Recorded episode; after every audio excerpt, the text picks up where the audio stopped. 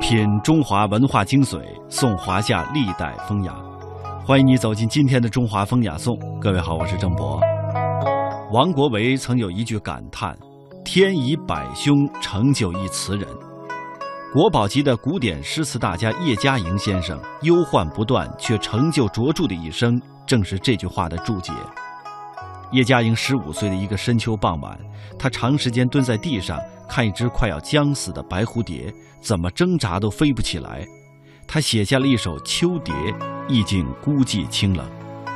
十六岁的夏天，他做了一首《咏莲》，原来如是幻，何以度苍生？追问起了人生的意义。有人问他，怎么你十几岁就写这样悲观和深刻的诗呢？他回头想想也觉得奇怪。莫知其然而然，莫知其为而为。总之，我写了这样的诗。叶嘉莹，号嘉玲，一九二四年七月出生在北京，毕业于辅仁大学国文系，曾任台湾大学、辅仁大学、哈佛大学、南开大学、北京师范大学等教授。二零一三年，他获得了传播中华文化年度人物奖。叶嘉莹与诗词有着一辈子的情缘。他少年时就表现出了兼具悲悯与智慧的诗心，这得益于他的家庭教育。少年时代，叶嘉莹经历了国仇与家难的双重变故，这些诗作全都是有感而发。台湾作家龙应台曾经在《大江大海一九四九》当中这样写道：“叶嘉莹是被时代践踏、侮辱、伤害的人之一。”叶嘉莹的一生少有安稳的日子，经历了三次大的灾祸。十七岁丧母，让她比一般人提早明白了生死离别之意。他写过一首诗《高知》，其中有这样两句：“所期时练天能补，但使朱元月起亏。”诗中饱含了他晚年的一个心愿，炼石补天般的传承中国古典的诗词。当然，也表达出了对于年轻人的期待，生怕他们对于诗词之美无知无觉，如入宝山空手而归。这诗的后一句来自民间的故事，相传海中的贝壳的珍珠圆了，天上的月亮也就圆了。叶嘉莹将其意引申开来，说只要每个人的内心的珠是圆的，那天上的月亮就是圆满的，不亏损的。他放下了讲稿，望着台下说：“我虽然是老了，还是有这种痴心在。”考古杂志写过一个报道，让他相信古典诗词文化终能珠圆月满。因为报道这样说，两颗汉朝的坟墓中挖出来的莲子，在精心的培育之下，奇迹般的长出了叶子，开出了花。莲花落了有莲蓬，莲蓬里面有莲子，莲子里面有莲心，而莲心是不死的。叶嘉莹受其鼓舞，写下了一首《浣溪沙》，词中说：“莲时有心应不死，人生易老梦偏痴，千春犹待华发滋。”此后很多场合当中，每当有人问起他对于诗词未来的看法时，白发苍苍的叶嘉莹总是重复着这个故事作为回答。接下来的时间，我们就来感受一下叶嘉莹先生谈到的诗词与人生，以及他说到的什么才是真正的好的词。九十余载诗中有梦，跌宕人生梦里是诗。春花秋月何时了？那往事知多少？这句话。就把我们都打进这个大网里面去了。对话诗词大家叶嘉莹，以悲观的心情过乐观的生活，以无声的觉悟做有声的事业。从漂泊到归来，从传承到播种。这次要讲的是南宋词人李后主的传世佳作《虞美人》。春花秋月何时了？那往事知多少？这句话。就把我们都打进这个大网里边去了。我们每个人的经历，每年年的春天来，南年的春天走，这春花秋月何时了？我去参加恭王府的这个海棠雅集。恭王府是我当年读辅仁大学女校的旧址，那都是我当年的旧友之地。我真是重新再经过那些个街道，那是我每天走过的街道。物是人非，我已经是九十岁了。我当年同班的同学没有一个存在的，更不用说当年的老师了。一样的花开，一样的海棠开，一样的柳絮飞，跟我七十年前所见的一模一样。所以春花是不改变的，年年花开；秋月也是不改变的，年年中秋的月圆。春花秋月是永远有花开，永远有月圆。可是就在年年的花开月圆之中，我的九十年过去了。叶嘉莹，人称诗词的女儿，白发先生。有一句话，我从来讲课都不愿意跟年轻的学生提起的，就《人间词话》的一句话，《人间词话》引了一句话，说天以百凶成就一词人，说上天是用各种的啊痛苦不幸。造就出来一个好的词人，有人就说说李后主前期的作品不好，后期的作品才好。前期的李后主跟后期的李后主是一个人，他享乐的时候，他完全沉溺在享乐之中。有一首他早年的作品。晚妆出了明鸡血，那春殿的宫娥呃鱼贯裂，凤箫吹断水云闲，重按霓裳歌遍彻，完全沉溺在享受之中，眼睛的享受，耳朵的享受，鼻子的享受，身体的享受，写各种的享受，以他敏锐的感情、真切的感情，他是写他的欢乐的。那他现在一旦。国破一旦贵为臣虏，那甚要叛变消磨破国亡家。所以他也以他最真纯、最深切的感觉和感情，体认这一份啊这一份人间的悲痛。所以他就写出来我们人类的所有的共同的悲哀和痛苦。我有一首七言律诗，呃，那个是。在沦陷的，当时不是北平沦陷了嘛？嗯。呃，那我父亲在后方，我母亲也去世了嘛，我就写了“今夜狂风撼大城”。冬天我们北京这呜呜响的那种啊，今夜狂风好像把城都吹动了。嗯。那是沦陷的时候。嗯。倍加哀叫不堪听。那日本人喝喝醉了酒，嗯唱着“新哪有哟哟哟”，就在满街的军车跑。清明半日寒仍尽，那灯火甚小夜又晴啊。清明偶然有天晴了，嗯半天儿啊，但是还是很冷。嗯就是那个时候，你看我写作的年代是一九四四年，嗯就是。我们胜利的前夕，当时美国已经参加了嘛，所以对是清明半日。可是我们还没有最后的胜利呢，所以清明半日是寒仍尽，灯火甚小夜有情。不管外边什么样的风雪，什么样的寒风凛凛冽，嗯，我的房间里边有一盏灯，嗯，就是光明的，有一个火炉子。就是温暖的，所以灯火深宵的夜又晴。后边两句就很妙了。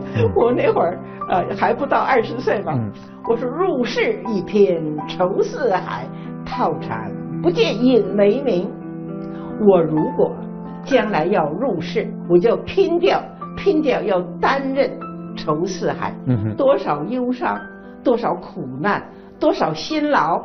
我如果入世，我就要拼掉这些个逃禅不借印为名。但是我尽管是入世，我的心不动。嗯，我可以逃禅，就是说我心是安静的、禅定的。我我不用去隐居到深山老林，说我才是隐居。我不用借印为名，套禅不借印为名。似花还似非花，夜无人惜是从脚坠。你说我苏东坡是个人才吗？嗯，他当年二十岁左右考上了进士，当时朝廷就要重用他，是有人说他还很年轻，过几年再说吧。可是他还没有正有什么仕宦的成就，他母亲死了。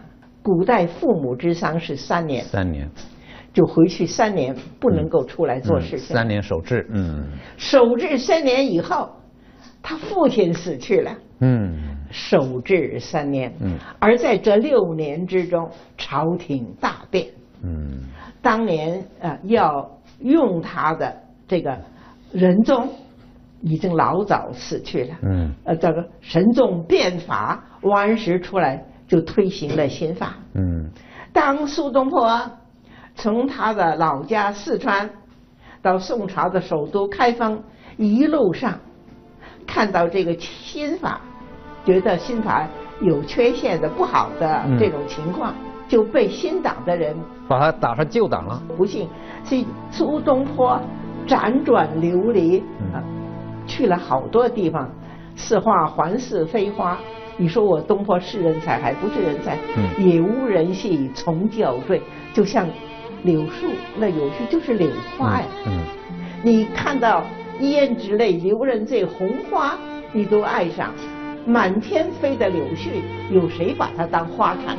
嗯，对。炮甲傍路，它就到处流转，到处被牵连了。嗯，所以然后他还说了啊，他说啊梦。随风万里，徐郎去处又还背应无息。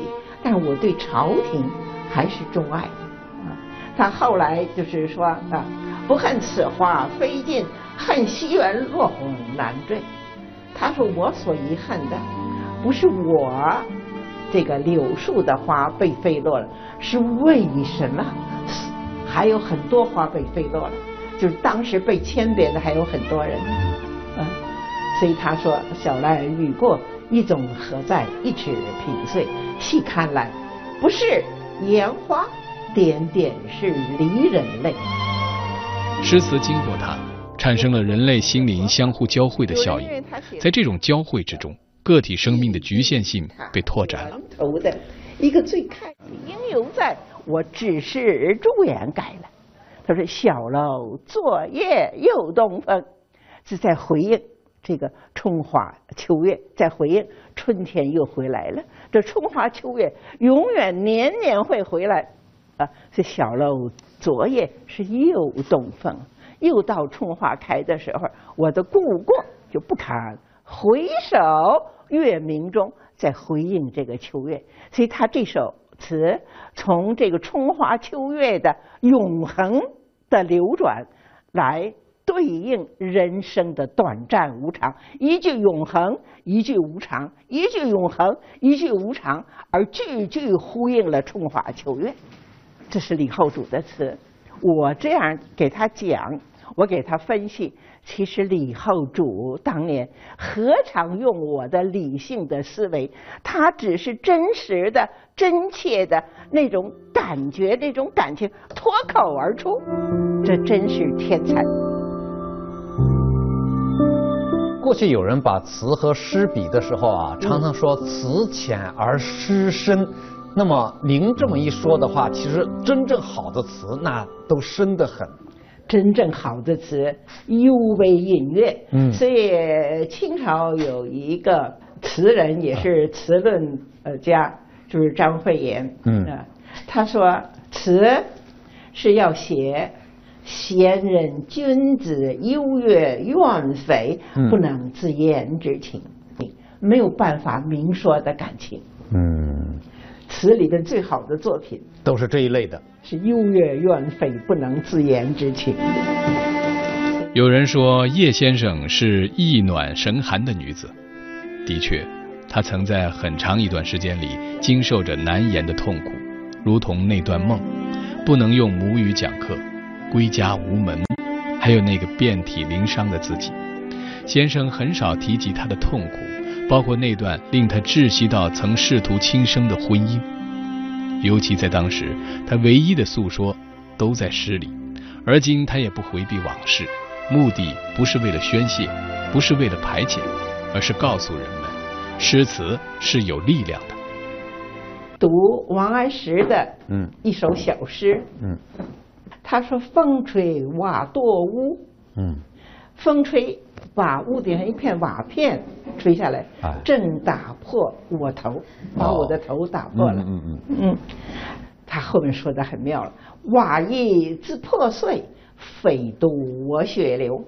瓦自己摔下来也碎了，他不只是把我的头打破了，他众生造众业。”我们众生每一天，你的言语、你的行为、你这一句话、一个动作，你影响了什么人？你不知道。嗯。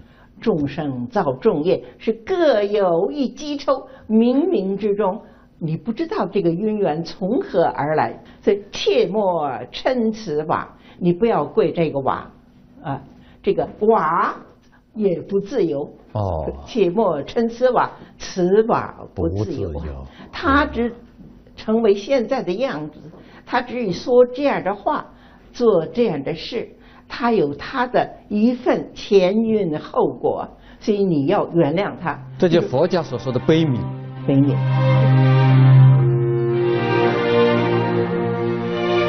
那段梦，遍体鳞伤，求师不得，归家无门，就是现实。然而，越是备受苦楚，他越能体会当年恩师顾随先生于诗词于人生的教诲。这是顾随先生当年写给叶嘉莹的一封信，里面就有顾随先生的期望和教诲。人在生活的旅途中，要有一种强毅的单核精神，才能不被生活的风浪所击倒。顾随先生，嗯，他讲诗讲得很好，同时他喜欢呃，就是讲一些佛家的道理。道理。对了。哦，当时好像民国时候的一些大知识分子啊，都喜欢这个学点禅，然后用佛教的眼光，好像来看一些这个当下的一些现实的东西。其实好像都是你比如说。顾随先生也说过这样大概意思的话。我们当时在北大读书的时候，我知道朱光潜先生他们当时也说过，叫做以出世的心做入世的事。对，差不多就是这个。就这个意思吧，啊。对。嗯嗯。顾随先生好像也讲过同样类类类似的话。我曾经归纳了两句话啊，说是这个以悲观的心情过乐观的生活。生活。呃，以无声的觉悟做有声的事业。嗯。今天。叶先生著作等身，更可贵的是，他在遍尝苦难的生活里，在与诗词相伴的人生中，刊悟出可供后人传承的弱德品质。在我保持一个弱者的姿态之中，我有我的持守。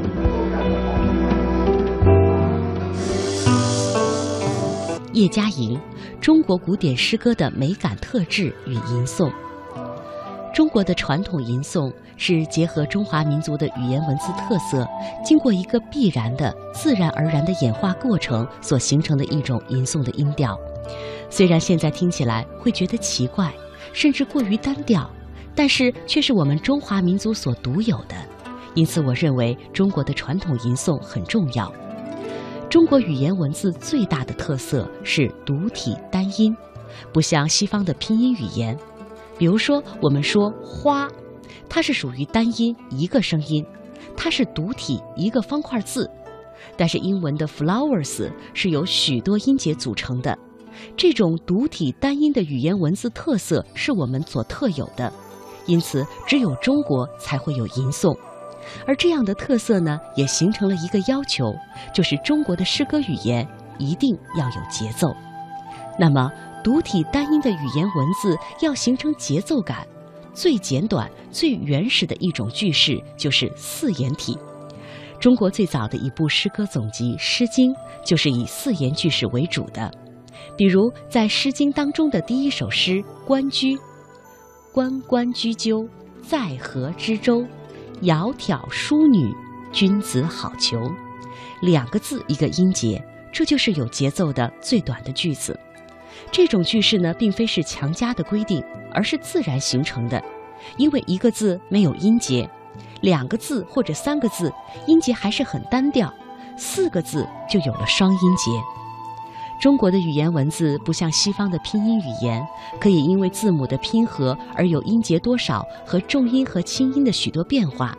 所以呢，在这种情况下，以独体单音的语言文字寻求一种诗歌语言的节奏感，就形成了中国诗歌对抑扬顿挫的重视。一般来说，四言诗的节奏是二二为顿挫，五言诗是以二三为顿挫。七言诗呢，是以二二三为顿挫。中国古典诗歌自始即以其能与以人直接的感发力量为最基本的特色。说到作诗，一定是情动于中而行于言，既看到外界的景物情事，使内心感动，然后用诗歌表达出来。作者看到了外部的景物，引起了内心的感动，然后写出了诗作。所以说，人心是不能够死的。《辛弃疾》有两句词：“一松一竹真朋友，山鸟山花好弟兄。”意思是说，每一棵松树、每一根竹子都是我的朋友，山上的一只鸟、一朵花都是我的弟兄。人就是要有爱惜和关怀宇宙万物之心。到了南北朝，钟嵘《诗品序》当中这样说。气之动物，物之化人，故摇荡性情，行诸无有。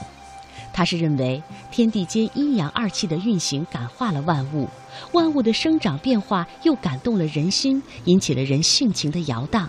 而借以表现这种感动和摇荡的最好方式，就是诗歌。关于中国古典诗歌，曾经有人问我：现在没有人喜欢古诗，大多数人也不赞成吟诵。那么，中国的诗歌会灭亡吗？我以为不会。中国古人作诗是带着感情而写的，他们把内心的感动写出来，千百年后再读其诗作，依然能够感受到同样的感动。这就是中国诗歌的生命。所以说，中国诗歌绝不会灭亡。因为只要是有感觉、有感情、有修养的人，就一定能够读出诗歌当中所蕴含的充足的、真诚的生命，并且生生不已。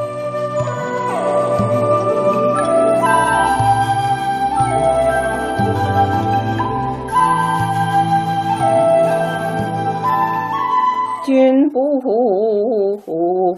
见黄河。之水天上来，奔流到海，不复回，君不见。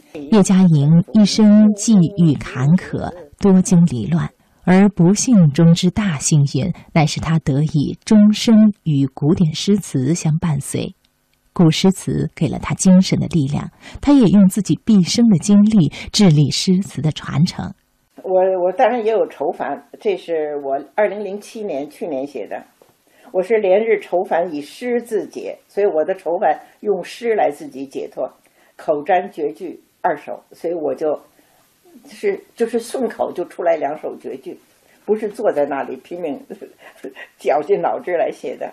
那我这两首绝句，而且我说明了，第一首绝句我用的是李商隐的诗，但是我把它。的意思改变了，我用了他的韵。李商隐写过一首诗，啊，他是这么说的：他的题目是《冬夏三群》，他从西向东走，走了三十天，他是骑着马走的。呃，那个你知道，咱们北方都是风沙的，所以的啊，所以他说路绕函馆东复东，这是他的诗。他说：“我围着函谷关向东方走，啊，走了三十天，东复东，向东再向东，路绕函馆东复东。甚骑征马驻京棚，我骑的是一个远行的这匹马，我所伴随我的是被风吹起来的那断根的野草。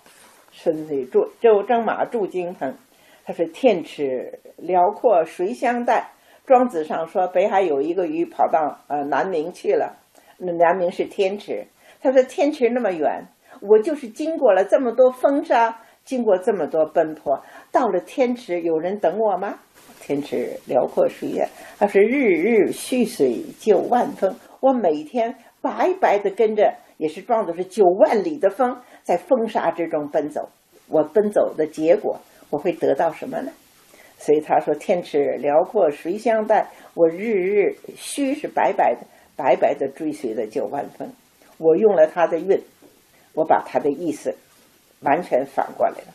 我说：“一任流年似水东。”我八十多岁了，似水年华都早已都消失了。一任流年似水东，莲花凋处印莲蓬。我喜欢荷花，因为我小名叫荷。